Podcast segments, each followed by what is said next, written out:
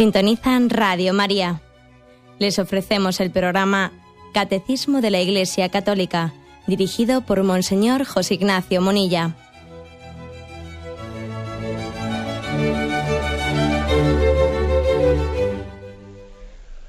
Un cordial saludo a todos los oyentes de Radio María. Un día más, con la gracia del Señor, proseguimos el comentario del Catecismo de nuestra Madre la Iglesia. Y hoy comenzamos un nuevo mandamiento, el noveno mandamiento en concreto. En la tercera parte de la explicación del catecismo en la que nos encontramos, el noveno mandamiento comienza a partir del punto 2514. Nosotros lo hemos formulado, yo creo que mayoritariamente en la forma en la que catequéticamente se nos enseñó, no consentirás pensamientos ni deseos impuros. Por lo tanto, es un mandamiento que tiene eh, una relación muy estrecha con el sexto mandamiento. No cometerás actos impuros, el noveno no consentirás pensamientos ni deseos impuros, son dos mandamientos muy relacionados, en el sentido que el sexto es de obra y el noveno de pensamiento y de deseo, de la misma manera que también están relacionados el séptimo y el décimo mandamiento. El séptimo es no robarás, y el décimo mandamiento, no codiciarás los bienes ajenos. ¿eh? Hay una relación entre el sexto y el noveno, como la hay entre el séptimo y el décimo. Bien, el catecismo, antes de comenzar en el primero de los puntos, de como os decía es el 2514, pone dos textos, uno del Antiguo Testamento y otro del Nuevo Testamento, para ver dónde está recogida eh, bíblicamente esa formulación catequética que tiene la Iglesia. Estamos en un catecismo.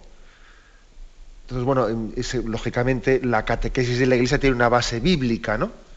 ¿Y dónde está esa base bíblica? Bueno, pues en el Antiguo Testamento se, cita un texto del, del libro del Éxodo, capítulo 20, versículo 17 no codiciarás la casa de tu prójimo, ni codiciarás la mujer de tu prójimo, ni su siervo, ni su sierva, ni su buey, ni su asno, ni nada que sea de tu, de tu prójimo. Éxodo 20, 17. Y en Mateo 5, 28 dice, el que mira a su mujer deseándola, ya cometió adulterio con ella en su corazón. Bueno, lo primero que puede llamar un poco la atención es que la formulación de, del Éxodo no coincide, esto lo he comentado en alguna otra ocasión, no coincide con la formulación catequética que a nosotros se nos ha enseñado de pequeños. ¿eh? En primer lugar hay que decir que los mandamientos vienen en el capítulo 20 del libro del Éxodo, pero no únicamente allí, también hay otra formulación eh, del Decálogo en Deuteronomio 5, con algunas diferencias. Luego ya partimos de que en el Antiguo Testamento, la fórmula, en los dos textos en los que se recoge eh, los mandamientos del Decálogo, tienen alguna pequeña diferencia. Y sobre todo hay que decir que la Iglesia, como madre y como catequeta que es, ha querido también hacer su labor pedagógica de mm, formularlos de manera que tengan pues, mm, pues la mayor eh, facilidad de comprensión, de memorización, es como ordenar también los contenidos, o sea, nosotros nos encontramos con una formulación de los diez mandamientos en la que, en la que se ha cogido, lógicamente, todo tiene una base bíblica, pero se ha hecho una labor también catequética para que estén ordenados y para que los contenidos sean fácilmente transmisibles. ¿eh? Por ejemplo, el capítulo 20 del Éxodo, uno comienza aquí, dice, Dios pronunció estas palabras, yo soy el Señor tu Dios, que te libró de Egipto. No tendrás otros dioses aparte de mí. No te harás escultura alguna o imagen de nada de lo que hay arriba en el cielo o abajo en la tierra. No te postrarás ante ellas ni le rendirás culto. Claro, la Iglesia ha entendido que todos estos primeros mandamientos, en el fondo, son un único mandamiento. ¿eh? No tendrás otros dioses, no te harás falsas esculturas, no te postrarás ante ellos. Eh, bueno, la Iglesia los ha unificado en el primer mandamiento, ¿no? Amarás a Dios sobre todas las cosas. Y luego el segundo, no tomarás el nombre de Dios en vano, etc. Es decir, que ha hecho una unificación pedagógica ordenada. ¿eh? Después, más adelante, Éxodo 20 dice, ¿no? Honra a tu padre y a tu madre, no matarás, no cometerás adulterio, no robarás, no darás falso testimonio. Y luego, a partir de ahí, a partir de lo que es el octavo mandamiento, no darás falso testimonio, después dice, no codiciarás la casa, de tu prójimo, ni su mujer, ni su esclavo, ni su esclava, ni su buey, ni su asno, ni nada de lo suyo. Y, esta parte de la formulación, la Iglesia eh, pedagógicamente la ha distinguido entre el noveno mandamiento y décimo mandamiento. No consentirás pensamientos ni deseos impuros y no codiciarás los bienes ajenos. Ha hecho pues una labor de, ordenación, que ahora vamos, también a, entenderlo un poco más en su, ¿eh? En su sentido interior. Mm, ¿Por qué? Bueno, otro, otro paso más, igual antes de, antes de decir este por qué esta formulación. Eh, primero, estamos en, una, estamos en un mandamiento que a diferencia de otros, la moralidad también implica la persona entera.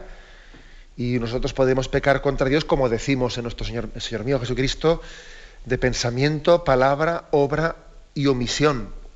Pensamiento, palabra, obra y omisión.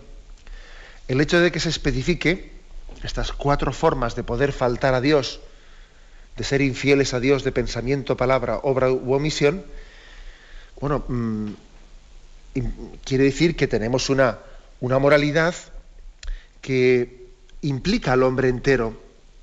No se trata de guardar las apariencias. explico? ¿eh? No se trata de guardar las apariencias. Sino que queremos que el hombre entero, con sinceridad y con totalidad, siga a Dios, sea seguidor del Dios vivo. Algunos han querido, han querido pues, hacer una caricatura de esto, ¿no? Esto cuando afirmamos que que podemos pecar de pensamiento, palabra, obra u omisión, dicen, fíjate qué moralidad represiva, porque claro, es, no puedes pensar, no, puedes tener un pensamiento eh, negativo, impuro, ¿no? Es como un intento de controlar no solo las obras externas, sino eh, hasta los pensamientos interiores, ¿no? Es como una moralidad represora. Bueno, exactamente todo lo contrario. ¿Eh? Exactamente todo lo contrario. ¿Por qué digo esto? Porque claro, eh, la moralidad represora sería aquella que se, que se está como limitando a controlar los actos externos, los actos externos, sin que eso se conjugue con el hombre interior. Eh, sería una moralidad de, de, apariencias que uno tiene que contenerse de no obrar de una determinada forma, aunque luego en su mundo interior las cosas son bien distintas. Eso sí que sería una moralidad represora la de un hombre que tiene compartimentos estancos y no está interiormente unificado, ¿no? sino una cosa es lo que hago, pero eso no, no tiene que ver nada con lo que quiero, con lo que pienso. No. Sin embargo, el ideal cristiano es distinto. El ideal cristiano es el de un hombre integrado, unificado, en el que no es que esté reprimiendo los actos, no, no, es que los actos son expresión de la bondad del corazón. Y por tanto hay una unificación y es muy importante el pensamiento y el deseo. Es muy importante el pensamiento y el deseo, porque, porque de él brota, del, interior del hombre brotan los actos. Lo que dijo Jesucristo. No es lo que entra por la boca lo que hace impuro al hombre. Lo que hace impuro al hombre es lo que sale de su corazón, es decir, de sus pensamientos, de sus deseos. Por ejemplo, todos somos conscientes de que en un matrimonio no basta con que con que el marido no sea infiel a su mujer yéndose con otra. Para que ese, para que ese matrimonio sea feliz, eh, es importante que ese marido tenga su corazón y su pensamiento puesto en su mujer. No se trata únicamente de impedir una, una serie de actos escandalosos, no, sino de que su corazón, su pensamiento, enamorado de su esposa. De lo contrario, estamos viviendo una moralidad vamos, que sí, está, es como un dique de contención ¿eh? contra males mayores, pero no, no está integrando a la persona.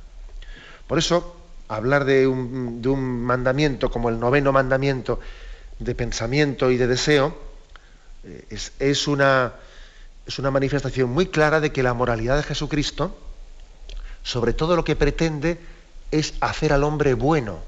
O sea, Cristo lo que pretende es que tengamos un corazón bueno, y del corazón bueno brotan las obras buenas. el, que tiene un corazón bueno, a imagen del corazón de Cristo, piensa bien, desea bien, actúa bien, habla bien. ¿eh? Es muy importante, pues. ¿eh? No se trata, igual a nosotros nos podría parecer equivocadamente que dentro de, esta, de estas formas de, de, poder obrar bien o obrar mal en pensamiento, palabra, obra u omisión, nos podría parecer que lo importante es la obra. Lo más importante es la obra, ¿no? Luego, pues la palabra. Y luego la omisión. ¿eh? Y luego, al final, eh, la cenicienta, el pensamiento. Pues como el pensamiento, oye, mira, al fin y al cabo es lo mínimo, ¿no? Pero igual resulta que las cosas son al revés, ¿eh? En un orden, en un orden de prioridades, pues es posible que el pensamiento y el deseo sea lo más determinante, lo que determine eh, la palabra, lo que le determine las obras o las omisiones o las actuaciones, ¿no? Claro, nosotros tenemos, tenemos la, eh, vamos, es normal, ¿no? Que tengamos un poco la, referencia de que las obras, los, los, pecados de obra, pues pueden acabar siendo los más graves. Claro, porque ya es cuando ya se ha consumado ¿eh? el grado de maldad del hombre, se ha consumado. Pero ¿dónde nació un pecado de violencia? ¿Dónde nació? Es imposible que un pecado de violencia consumada que llega a asesinar a su hermano no hubiese sido primeramente gestado, ha tenido una gestación y se ha llevado en el pensamiento, en el deseo. ¿eh? Antes que Caín matase a Abel, como el libro de Génesis nos dice, hubo allí todos unos pensamientos y, unos celos y unos desprecios hacia su hermano y un sentirse carcomido interiormente.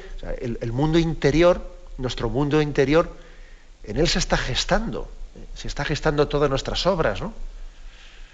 Por eso damos mucha importancia a un pensamiento, ¿no? Pero mejor, dicho, a un mandamiento que hace referencia a la interioridad del hombre, a sus deseos, a sus pensamientos. Este es el punto de partida y además esto nos recuerda que en el, contexto de Mateo 5, 28, es un contexto en el que Jesucristo, en el Sermón de la Montaña, eh, precisamente él habla de, cuando dice, se os ha dicho, pero yo os digo, ¿eh? está enfatizando eh, la moral de la interioridad.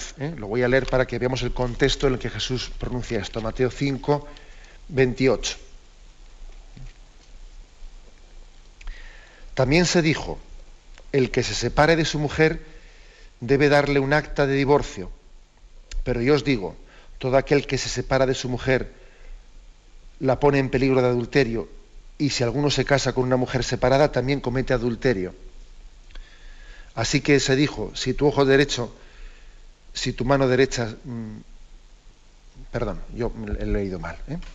es el, el versículo 27, no cometerás adulterio, pero yo os digo, el que mira con malos deseos a su mujer de otro ya, ha cometido adulterio en su interior. Se os ha dicho, no mates, no, mates, el que mate será llevado al juicio. Pero yo os digo, el que se enemiste con su hermano será llevado al juicio.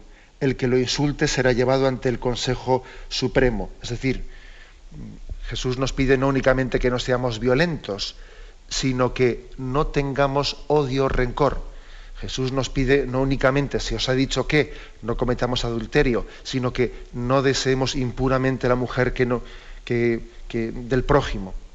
En el discurso de, de las bienaventuranzas, en el Sermón del Monte, Jesús está poniendo el acento en una moralidad que a diferencia de la moralidad de los fariseos que Jesús tanto critica, es una moralidad que no se circunscribe a un ritualismo o, lo que podríamos llamar también pues toda eh, pues una especie de, de distinción eh, de, casos de casuística, quería decir, que no sería palabra, de casuística, ni ritualismo ni casuística, ¿no? sino una moralidad que, que nace de la transformación interior del hombre que brota de la gracia de Dios por el encuentro personal con Jesucristo. Esta es la novedad. Esta es la novedad de la moralidad cristiana. El encuentro con Cristo eh, es una fuente de gracia para que el hombre eh, nazca de nuevo. Y el nacer de nuevo también es tener pensamientos nuevos y deseos nuevos. Esta es la vida de gracia que nos ofrece Jesucristo. tenemos un momento de reflexión y continuamos enseguida.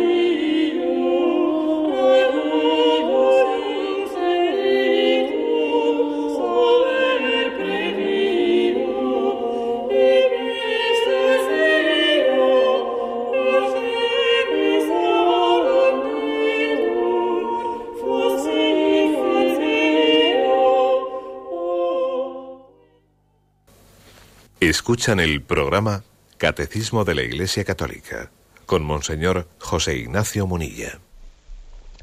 Continuamos y procedemos ahora a la lectura del punto 2514. Dice así, San Juan distingue tres especies de codicia o concupiscencia. La concupiscencia de la carne, la concupiscencia de los ojos y la soberbia de la vida. Siguiendo la tradición catequética católica, el noveno mandamiento prohíbe la concupiscencia de la carne. El décimo prohíbe la codicia del bien ajeno. Bueno, aquí hay una referencia a un texto, que es Primera Juan, versículo, eh, capítulo segundo, versículo 16, que dice, en versículo anterior, no améis al mundo ni lo que hay en el mundo. Si alguien ama al mundo, el amor del Padre no está en él, puesto que todo lo que hay en el mundo, la concupiscencia de la carne, la concupiscencia de los ojos y la jactancia no viene del Padre, sino del mundo. Eh, una triple, por lo tanto, concupiscencia. ¿eh? La tradición de la Iglesia habla de una triple concupiscencia, una de las cuales es la que se refiere en el nuevo mandamiento, no consentirás pensamientos ni deseos impuros. ¿Qué, ¿Cuál es esa triple concupiscencia? Está explicada, aquí se nos refiere al punto 377. Allí se, se explica con detenimiento. El dominio del mundo que Dios había concedido al hombre desde el comienzo se realizaba ante todo dentro del hombre mismo, como dominio de sí. El hombre estaba íntegro y ordenado en todo su ser por estar libre de la triple concupiscencia que lo somete a los placeres de los sentidos, a la apetencia de los bienes terrenos y a la afirmación de sí contra los imperativos de la razón. Bueno, pues eh, el, contexto eh, de este punto que hemos leído habla de, cómo el hombre antes del pecado original tenía una integridad, tenía un dominio de sí que fue fracturado por el pecado original una de las consecuencias del pecado original es esa fractura interior que tiene el hombre. Tiene que luchar para tener un señorío, pero no, solo un señorío de la creación, sino un señorío de, ser, de sí mismo, porque eh, el problema no está en cómo dominar el mundo, sino está en cómo dominarse, cómo ser dueño de nosotros mismos, ¿no? Cómo ser dueños de nosotros mismos. Y entonces las manifestaciones de esa falta de señorío pues es la fractura interior, que se manifiesta en esta, en esta triple concupiscencia. Primero dice, en los placeres del sentido. Placeres del sentido se, podríamos resumirlo en la tendencia que tenemos a buscar eh, el placer, la comodidad, lo placentero, lo cómodo. Es el placer como criterio, como, como por encima de la voluntad, por encima de la razón. Esta es una de las eh, primeras concupiscencias. La segunda es cuando tenemos una atracción, se refiere a la atracción hacia los bienes creados. Eh, es, por eso también se le llama aquí la concupiscencia de los ojos. ¿Por qué? Pues básicamente porque es eso que veo, eso que quiero. ¿eh? Em, todo aquello que, nos entra por el ojo, inmediatamente estamos ya con el deseo de poseerlo. Es la concupiscencia del poseer irracionalmente, más allá de lo, que, de lo que me conviene, más allá de lo que es bueno para mí, el deseo de posesión, el deseo de tener, la, atracción del dinero, que la vemos tan fuerte nosotros. Y la tercera, eh, la tercera concupiscencia es la afirmación irracional de sí mismo. Es la propia soberbia, ¿no? El querer sobre, sobresalir, quedar el último, o sea, quedar siempre por encima, siempre por encima como el aceite, como se dice, ¿no?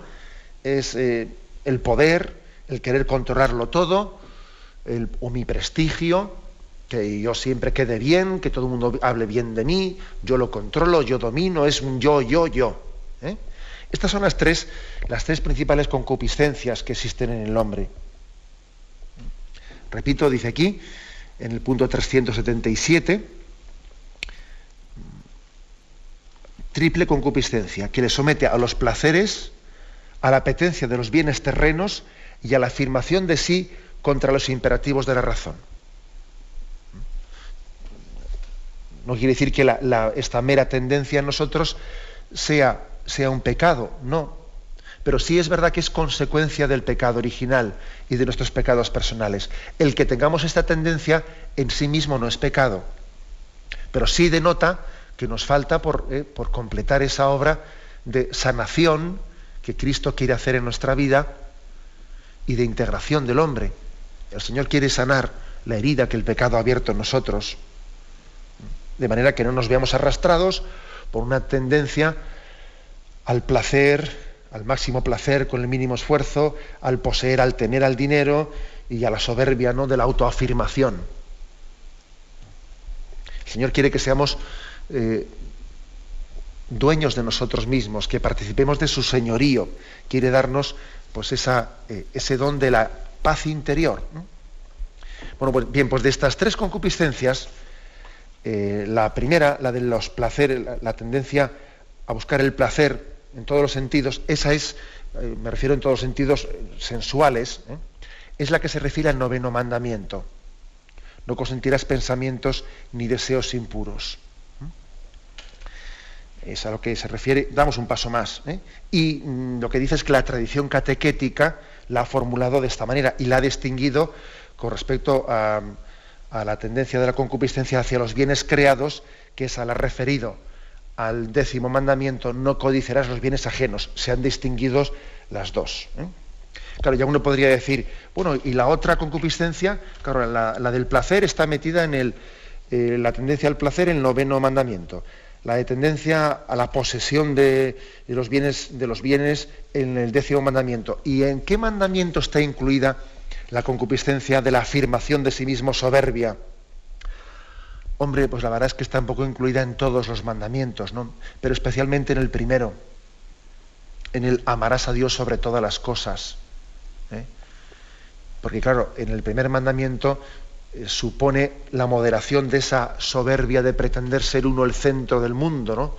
La soberbia en el fondo es pretender ser uno mismo Dios.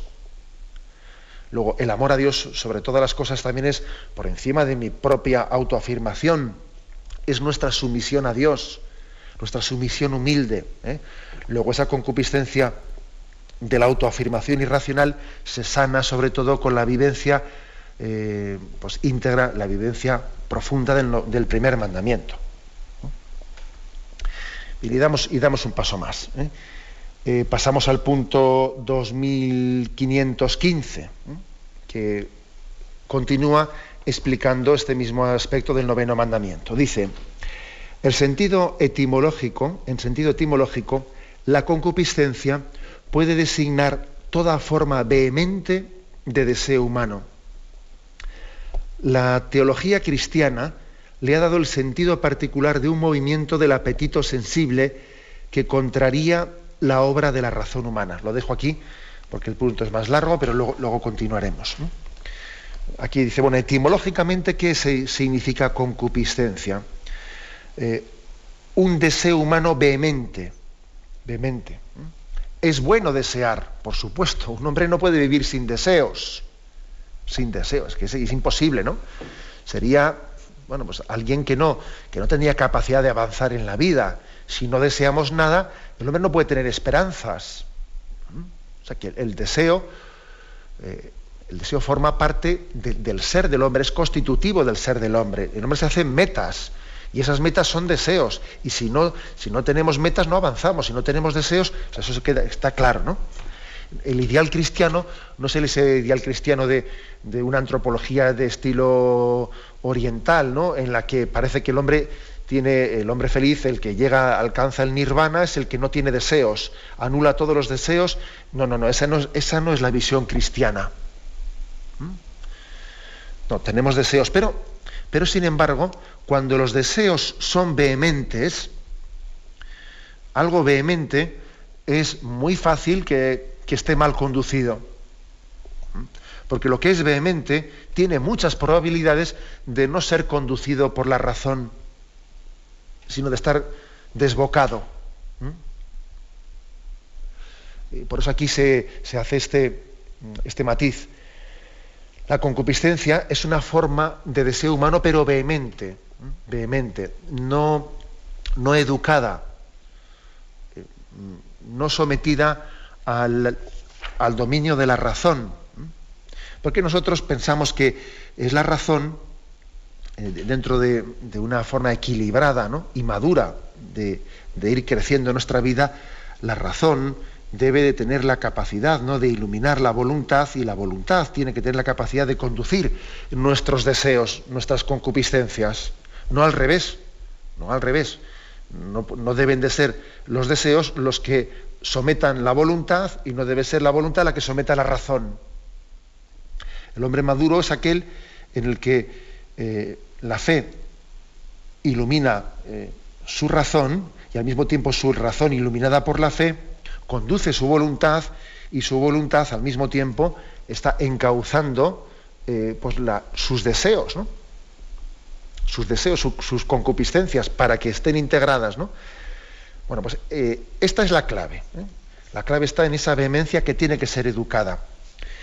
Uno de los grandes males de nuestra cultura pues que se le suele llamar espontaneidad, se le suele llamar de espontaneidad a dejarse arrastrar por, la concupiscencia, y es un error muy grande. Eso de espontaneidad tiene, ya te digo yo, en el fondo es esclavitud. Fácilmente le llamamos libertad a lo que es esclavitud. Uno es arrastrado, ¿no? Aquí, uno, eh, aquí el hombre tiene que hacer una opción. O conduce, o conduce sus pasiones, o es arrastrado por ellas, ¿no? o es libre o es esclavo. Aquí un punto intermedio no, hay. No hay punto intermedio. O conducimos los deseos vehementes o de lo contrario somos arrastrados por ellos. Por eso dice aquí la teología cristiana le ha dado el sentido particular de un movimiento del apetito sensible que contraría a la razón humana. Digamos que nosotros le hemos llamado la concupiscencia le hemos dado eh, este nombre, ¿no? algo que ya es contrario, es un deseo vehemente y por ser vehemente ya está contrariando lo que es racional. Y claro, tiene que haber, eh, tiene que haber una lucha interior en nosotros. Es ingenuo el plantear, eh, plantear una, una, pedagogía, plantear una vida espiritual en la que se esté obviando, se esté silenciando, se esté incluso negando que dentro de nosotros pues vaya a existir una batalla interior. ¿Cómo no va a existir una batalla interior? ¿Mm? Si queremos que sea la razón y la voluntad las que gobiernen nuestra vida. Tiene que existir esa batalla porque, porque existe un mundo interior mm, vehemente, irracional, no sometido a nuestra razón, pues que, que tiene que ser sanado y tiene que ser integrado. Este es también el planteamiento antropológico y espiritual desde el que parte el noveno mandamiento. Tenemos un momento de reflexión y continuamos enseguida.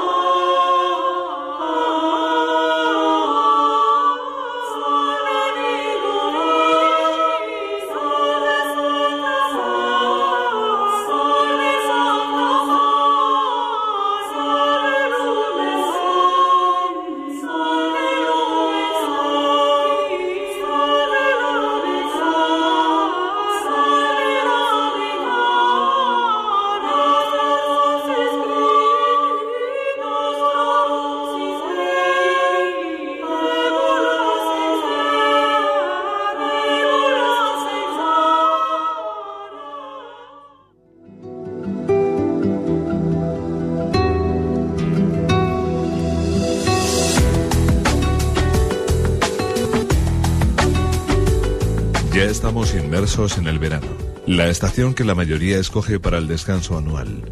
Tiempo para el ocio, para visitar a los amigos y parientes más alejados o simplemente para dejar de hacer aquello que hacemos durante todo el año. Para unos la costa, para otros la montaña y para muchos el mismo hospital, la misma residencia o simplemente su vivienda habitual. Para nosotros el verano es un tiempo de mayor esfuerzo si cabe. Debemos cubrir las ausencias de nuestros compañeros sin que la programación se resienta, porque Radio María no descansa en verano. Nuestro compromiso es emitir para que todos los hermanos que se desplazan continúen escuchando sus programas favoritos y para que quienes no pueden viajar disfruten los espacios habituales como cualquier día del año. Colabore con nosotros. Ingrese su aportación en cualquier sucursal del Banco Popular o en sus filiales en la cuenta de la Asociación Radio María. También pueden hacerlo por transferencia bancaria, giro postal o cheque a nombre de Asociación Radio María, enviándolo a Radio María, calle Princesa número 68, segundo E, 28008 de Madrid. Radio María, la fuerza de la esperanza.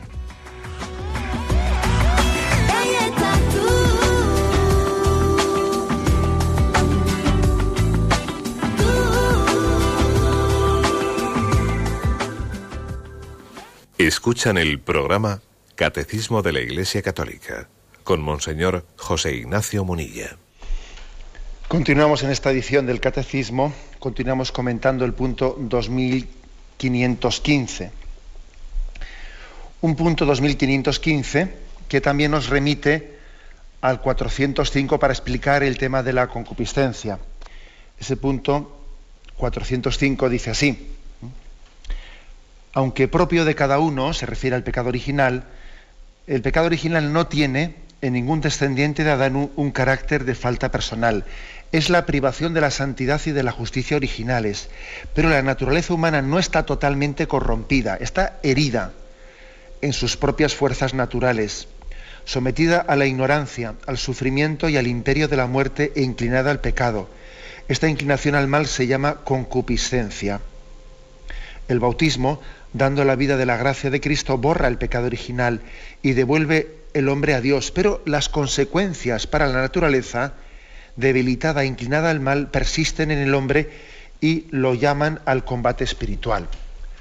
Es decir, que el pecado original, que el bautismo nos perdona el pecado original, borra el pecado original, pero no anula las consecuencias que el pecado original ha producido en nuestra naturaleza, que es la concupiscencia.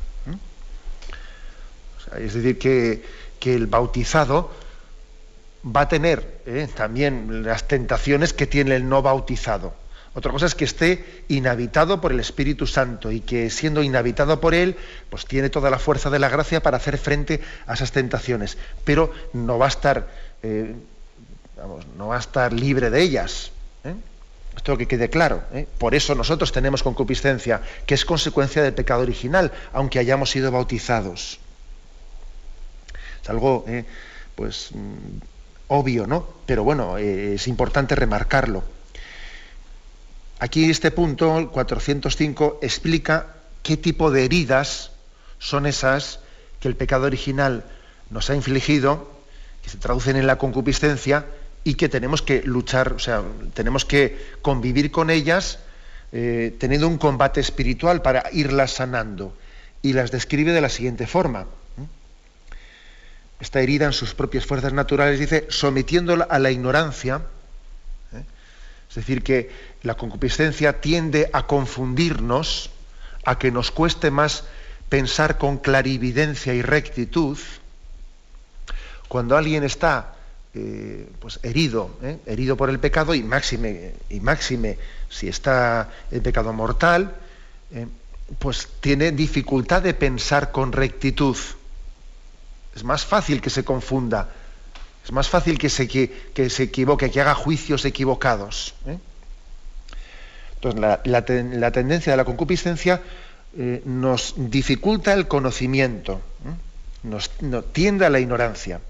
Ahora bien, eh, hagamos la precisión que el catecismo dice que mm, el pecado original no ha corrompido totalmente nuestra, nuestra naturaleza, la ha debilitado, la ha herido, Luego, digamos que, claro, no es que sea imposible pensar con rectitud, ni mucho menos. Claro, es que si fuese imposible eh, pensar con rectitud, etcétera, claro, entonces no, el hombre no tendría ni responsabilidad moral, pero sí la tiene porque, digamos, el pecado lo que ha hecho ha sido herirnos, pero no matarnos, no matarnos. ¿eh? Ha dejado eh, el pecado original unas huellas en nosotros, unas huellas que se llama la concupiscencia, que dificultan conocer la verdad, tienden a la ignorancia. En segundo lugar, han dejado la naturaleza sometida al sufrimiento y al imperio de la muerte e inclinada al pecado. Hay una inclinación al pecado. Una inclinación, por eso también fijaros una cosa, era más grave el pecado de Adán y Eva porque ellos pecaron sin haber tenido la concupiscencia que nosotros tenemos.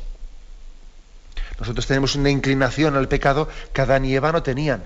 Entonces, claro, el pecado de Adán y Eva, y no digamos nada, el pecado de los ángeles, tenía una gravedad, eh, una, mm, un nivel de soberbia, de rebelión contra la voluntad de Dios, eh, y no de ser arrastrado por la debilidad de la carne, sino, sino no, no había en ese caso tal cosa, ¿no? sino que era una rebelión de soberbia frente a Dios que le da una gravedad muy superior, por supuesto.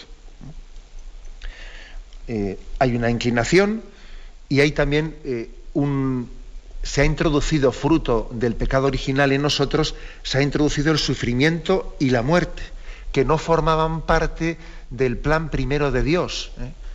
Decir, en el plan primero de Dios, si el hombre no hubiese eh, pecado, pues hubiese estado preservado del sufrimiento y de, la muerte.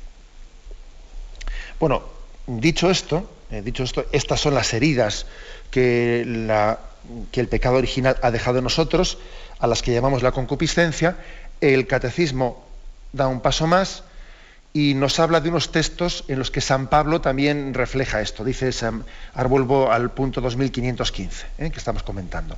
El apóstol San Pablo identifica esta concupiscencia con la lucha que hay entre la carne y el espíritu y nos propone unos textos. Eh, el primero de Gálatas, Gálatas 5, versículos el 16, el 17 y el 24. Dice, por mi parte os digo, si vivís según el Espíritu, no daréis satisfacción a las apetencias de la carne, pues la carne tiene apetencias contrarias al Espíritu y el Espíritu contrarias a la carne, como que son entre sí antagónicas, de forma que no hacéis lo que quisierais. Y luego dice el versículo 24, pues los que son de Cristo han crucificado la carne con sus pasiones y sus apetencias. aquí hay por lo tanto una, toda una tarea espiritual que el Señor nos pide, crucificar, ¿eh? crucificar nuestra carne.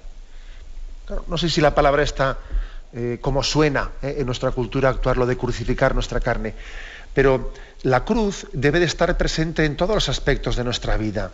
No hay nada sin cruz. Tenemos que cristificarnos. Y cristificar nuestra vida es también hacer presente en ella la cruz de Cristo, y en la cruz de Cristo tiene que estar, eh, tiene que estar entregada pues, tantas cosas que, son, que son eh, contradicciones nuestras interiores, y las tenemos que entregar, tenemos que crucificarnos con Cristo para cristificarnos. No podemos ser de Cristo sin crucificarnos con Él. ¿Eh? Una, vez, una vez más vuelvo a criticar esa tendencia, esa tendencia que existe de que, bueno, que no tenemos por qué eh, hacernos violencia. Sí, sí, el reino de Dios sufre violencia. Y sin esa violencia interior, pues Cristo no llega a reinar en nosotros. Luego vuelvo a leer el, versículo de San Pablo. Pues los que son de Cristo Jesús han crucificado la carne con sus pasiones y sus apetencias. Y Pablo lo que él constata es que de no ser así, de no haber crucificado nuestra carne eh, con Cristo, para que mm, triunfe en nosotros el hombre nuevo, lo que ocurre es que el hombre no es dueño, no es señor, hace lo que no quiere, lo que quiere hacer no es capaz de realizarlo y vive esa contradicción interior. Y el segundo texto de Efesios 2.3 que se nos propone dice así, leo los, eh, los anteriores para que se vea el contexto.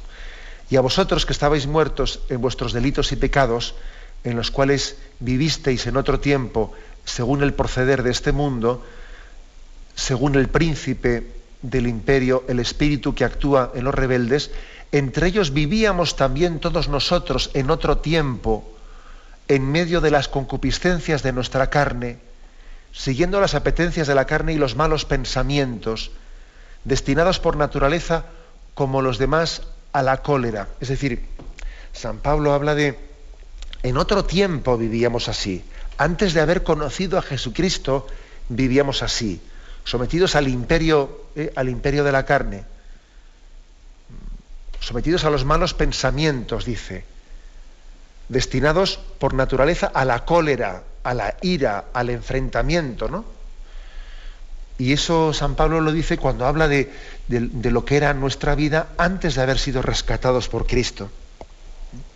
Claro, uno dice, bueno, pues a mí también me ocurre, me ocurre esto y sin embargo soy cristiano y también yo me veo, como dice San Pablo, que estábamos antes de haber sido rescatados por Cristo, porque la batalla no ha concluido.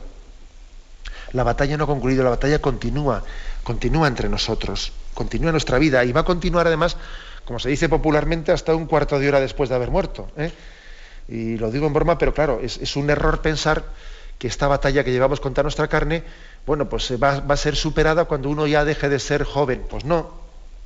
Esta batalla se tiene cuando, adolescente como adolescente, cuando joven como joven, cuando adulto como adulto y cuando anciano como anciano porque es una batalla que está en todos los momentos de la vida, aunque de distintas maneras. Bueno, este, esta es eh, la, forma tan incisiva que tiene San Pablo de hablarnos de ello. Y termina el punto 2515 diciendo, la concupiscencia procede de la desobediencia del primer pecado.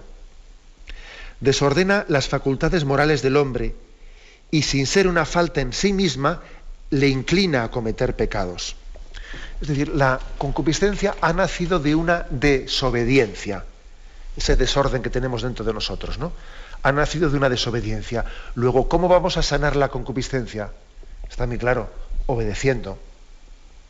O sea, es decir, si esto nació de una rebeldía, de una desobediencia a la voluntad de Dios, la única manera de sanarlo va a ser la de someternos con intensidad, ser capaz de mortificar, mortificar nuestras tendencias carnales, saber decir que no a, muchos, eh, a muchos deseos vehementes que son caprichosos, que son irracionales. El que no sabe decir que no a sus deseos y a sus, apetitos, que no sabe decir que no, no será nunca libre. La libertad tiene un precio y el precio de la libertad es la negación de nosotros mismos la negación de nuestros apetitos desordenados. Esto yo creo que eh, es tan básico, tan básico como, como escandaloso en esta cultura actual en la que parece que todo el mundo tiene que darse caprichos, ¿no? Y no podemos nunca negarnos algo a nosotros mismos, etcétera, ¿no? ¿Cuántos anuncios hay por ahí que para venderte un producto te dicen, tú te lo mereces, date este capricho, y así te están publicitando un producto. Si la concupiscencia nació de una desobediencia, para la sanación de la concupiscencia tiene que brotar de nuestra obediencia a la voluntad de Dios, de nuestro seguimiento fiel, perseverante, constante, no de hoy lo cojo, mañana lo dejo, eh, y, que es muy típico en nuestra vida espiritual, ¿no? sino una perseverancia de atarnos corto, como se dice, ¿no? de atar corto nuestras tendencias, ¿no? de ponernos también pues, un plan de vida pues, ordenado en el que persigamos determinados objetivos y luego los revisemos en nuestro examen de conciencia, vayamos al sacramento de la confesión, etcétera, etcétera. O sea, es decir, eh, la sanación de la concupiscencia tiene que nacer de una obediencia constante, perseverante en el seguimiento de Jesucristo. Bien, tenemos el tiempo cumplido y continuaremos, si Dios quiere, mañana a partir del punto 2516, pero ahora damos paso a la intervención de los oyentes podéis llamar para formular vuestras preguntas al teléfono 917 107 700. 917 107 700.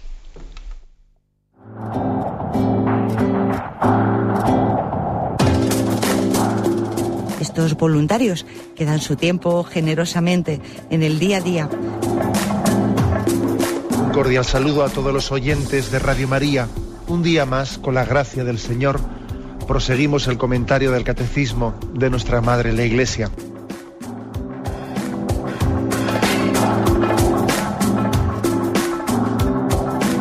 Porque le has quitado la única manera de protesta que tiene. O sea que cuando hay un dolor fuerte no hay que tomar analgésicos, hay que ir No, no, directamente hay que al tomar, médico. no, sí, hay que, bien, ir pero, pero no analgésicos fuertes para que se cometa el error de bloquear la defensa y no poder llegar al diagnóstico. Bien, bien.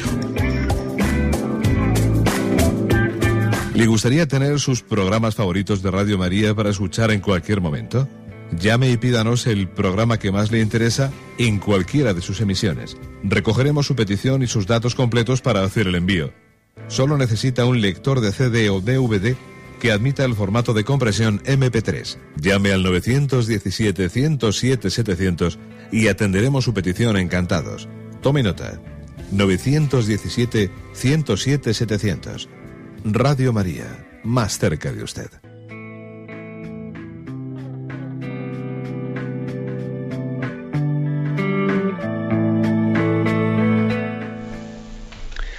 Sí, buenos días, ¿con quién hablamos?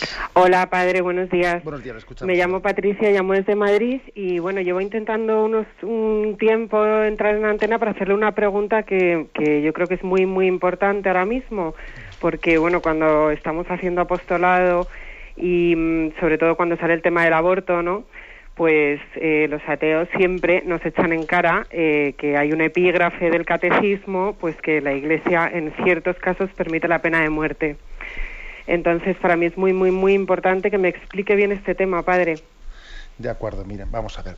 Este punto eh, sobre el tema de la pena de muerte está tratado en el catecismo. Vamos a ver, la verdad es que así un poco, creo que está tratado en el, en el, la legítima defensa dentro del quinto mandamiento, en concreto en el punto 2266. Y es importante que para comentarlo bien tengamos la edición última del catecismo, porque el catecismo, eh, las primeras ediciones eh, todavía no tenían la aprobación definitiva, porque hasta que se publicó en latín, ¿eh? después tuvieron que ser revisadas las traducciones después de haber publicado, pu- publicado la latina. Y concretamente en este punto tuvo una matización al haber eh, publicado la traducción de latín y tuvo que ser revisadas las anteriores. ¿no? Pues vamos a ver, lo que, lo que el quinto mandamiento dice es que es siempre ilegítimo acabar con la vida de un inocente. Entonces partamos ya de una cosa, que no es lo mismo el tema del aborto que el tema de la pena de muerte. No es lo mismo porque, claro, porque un niño concebido en el seno de su madre siempre es un inocente, siempre es un inocente, ¿no? Y él no tiene la culpa de los problemas que haya podido generar en torno a ese embarazo, etcétera. Es decir, por lo tanto, es siempre radicalmente injusto que un niño concebido en el seno de su madre sea sacrificado, sea asesinado. La pena de muerte, la pena de muerte podría ser justificada cuando un Estado, dice el catecismo explícitamente, no tiene otra forma de recurrir a la legítima defensa que la pena de muerte. ¿eh? Imaginémonos un Estado pues que, pues que es atacado una nación, ¿eh? pues, pues una serie de delincuentes que están causando un daño gravísimo y no tiene un sistema penitenciario eh, suficientemente potente como para poder mantener en prisión a pues, esos delincuentes que, pues, que están en- queriendo pues, derrocar, derrocar un gobierno, o etcétera, etcétera, etcétera. En el caso de que la única forma de poder ejercer la legítima defensa contra un injusto agresor eh, fuese la pena de muerte, un Estado tiene derecho a aplicarla. Ahora bien, el catecismo lo que dice es, dice, recoge unas frases de Juan Pablo II, no creemos que en el momento actual las naciones, con todo el avance que tienen, no, no vayan a tener la capacidad de defenderse de un injusto agresor sin recurrir a la pena de muerte. Existen hoy en día pues, unos sistemas penitenciarios capaces de tenerlas a buen recaudo y de que esas personas no sean peligrosas para la sociedad.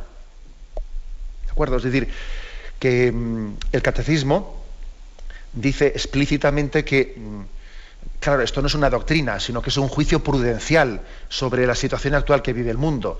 Dice el catecismo que, que creemos que hoy en día todo Estado tiene otras formas concretas de defenderse sin tener que recurrir a la pena de muerte. Pero la pena de muerte no puede ser nunca una venganza. No puede ser nunca una venganza. ¿eh? Si estuviese justificada, estaría justificada como una legítima defensa porque no hay otra forma de defenderse frente a un injusto agresor que quiere derrocar eh, pues, pues, un Estado o, lo que fuere. ¿eh? Creo que está. Por lo tanto, hay que decir, con respecto a ese debate sobre el aborto, que arguir con el tema de la pena de muerte, como, como que esto es contradictorio con lo que la Iglesia mantiene con la defensa de la vida de los inocentes, la verdad es que yo pienso que es injustificable esa mezcla de, esos dos conceptos que, como vemos, están muy matizados. Adelante, hemos pasado a un siguiente oyente. Buenos días. Hola, buenos Sí, le escuchamos. En primer lugar, darle la enhorabuena por el programa. Bueno. Ya contestan esta pregunta anterior algo de mi pregunta, pero bueno, voy a decir, llamo porque la semana pasada asistimos a dos hechos condenables por todos, como fueron la pérdida de tres vidas. Uno, la muerte de una mujer a manos de su marido, y otro, la muerte de guardias civiles desde el gobierno, que dicen que harán todo lo posible por la defensa de la vida de las personas. En cambio, por otra parte, por la nueva ley de plazos que permite y apoya la matanza de seres inocentes, más de 180.000 el año pasado en clínicas abortivas, yo me pregunto, ¿es que estos seres vivos no nacidos no son cada uno una vida? ¿Es moderno y progresista matar a la vida? ¿Por qué no se la defiende desde su concepción? ¿Cuál sería la postura de un cristiano ante esta incongruencia? Mire, la verdad es que eh, lo que usted habla de estas incongruencias, yo hace poco tuve ocasión de escribir un artículo con el título de Cuando el sentimiento anula a la razón. ¿eh? Si alguno quiere, quiere buscarlo, pues lo podrá encontrar en la página de enticonfío.org. Y ese artículo, cuando el sentimiento anula la razón, quería precisamente recoger estas contradicciones a las que usted se refiere. Por ejemplo, ¿eh? por ejemplo, el caso de cómo la opinión pública española se vio conmovida conmovida pues, por la noticia del fallecimiento de ese niño eh, Rian en el Gregorio Marañón, porque había habido un, eh, pues un error médico que había puesto pues, una vía intravenosa equivocada, etcétera, tal, tal. Y bueno, la opinión pública se conmueve por eso, ¿no? Y por supuesto que es un error médico, pues, pues, pues eso, desgraciadísimo, etcétera. Pero si ese mismo niño hubiese sido no por un, er, no por un error fatal, sino con una maldad, hubiese sido asesinado tres meses antes en el seno de su madre, no hubiese pasado nada, nadie hubiese dicho nada. ¿Mm? es decir, que, es tremendo, ¿no? Es tremendo el hecho de que eh, seamos tan manipulables en nuestra sensibilidad ¿eh? y, tan incongruentes, ¿eh? y tan incongruentes. Y en ese mismo artículo yo también puse otro caso concreto, ¿no? Yo, yo fui testigo de cómo cuando Irene Villa, pues una de las víctimas de ETA que vamos, pues sufrió un atentado tremendo ¿no? y terrorífico, pero que, ocurrió allí, ocurrió que había unas cámaras televisivas que vieron cómo, esa joven intentaba levantarse, que tenía 12 años, y, ella no era consciente de que le faltaban las piernas y no podía levantarse. ¿no? Aquellas imágenes conmovieron a, la opinión pública al, ver aquello. ¿no? Y me acuerdo que yo era sacerdote y vi que algunos jóvenes, algunos jóvenes, gracias a Dios, a raíz de aquellas imágenes, se empezaron a posicionar mm, con determinación contra el terrorismo, ¿no? Y yo me acuerdo que les decía, pero ¿qué pasa? Que hasta ahora los atentados anteriores, como no, había, no habíais visto la imagen, allí no había sufrimiento, que, o sea, hace falta que haya una imagen para que la imagen nos haga pensar. O sea, somos muy manipulables, somos muy manipulables. Como algo no lo veamos, ¿eh? claro, y el caso del aborto, como no se ve, eh, tenemos una, cultura en la que el sentimiento llega, eh, lo emotivo, llega a anular a la razón. Y eso es muy peligroso, porque a veces se puede utilizar para bien y a veces se puede utilizar para mal. ¿eh? Tenemos que intentar discernir conforme a razón, ¿no? Bien, aunque sea brevemente, damos paso a una última llamada. Buenos días. Hola, buenos días. Buenos días, sí. Antonio desde Ávila. Adelante, sí, lo escuchamos. Vamos a ver, después de los estudios que hay sobre la evolución humana, cuando nosotros decimos bajo el punto de vista de la fe, Adán y Eva, ¿a qué nos referimos concretamente? Bueno, vamos a ver Adán y Eva. Adán y Eva, en el, estamos hablando, vamos a, eh, hablar ahora en la hipótesis mm, de, la evolución, porque también existen, digamos, eh, distintas escuelas y no todo el mundo está de, de, acuerdo en la misma teoría evolutiva, ¿no? Hay quien habla más de una macroevolución, otros hablan más de una microevolución, pero bueno, ahora vamos a, a, partir, ¿eh? a partir de la suposición de la evolución entendida como que el cuerpo del hombre eh, ha provenido de, pues del mono, para hablar así en términos, ¿eh? en términos sencillos y vulgares. Vamos a ver, Adán y Eva serían la primera pareja de primates a los que Dios les infundió un alma para que para que el mono pasase a ser hombre no, no era ese tal salto no podía darse exclusivamente por una evolución evolución biológica sino hay un salto cualitativo y ese salto cualitativo es la creación y la infusión del alma por parte de Dios Luego ahí tuvo que haber una intervención en el proceso evolutivo para que el mono pasase a ser hombre. Entonces, Adán y Eva pues, serían ese primer momento en el que Dios interviene eh, creando al hombre. ¿eh? Entendámoslo así. ¿eh? digamos que por lo tanto no hay contradicción con la visión cristiana. Esto el, Papa Benedicto XVI lo ha, subrayado en distintas ocasiones. No hay contradicción pensar que Dios creó el mundo y le dio también una capacidad evolutiva poniendo unas leyes evolutivas en él, pero eso sí, tenemos que volver a afirmar que para que el hombre eh, surgiese en esa evolución tuvo que haber otra intervención de Dios, porque el alma humana no puede provenir por evolución de la materia, sino que es creada e infundida directamente por Dios. ¿eh? Eso está afirmado explícitamente en el catecismo, que el alma no puede provenir por evolución, sino que supone una intervención directa de Dios. Tenemos el tiempo cumplido. Me despido con la bendición de Dios Todopoderoso, Padre, Hijo y Espíritu Santo. Alabado sea Jesucristo.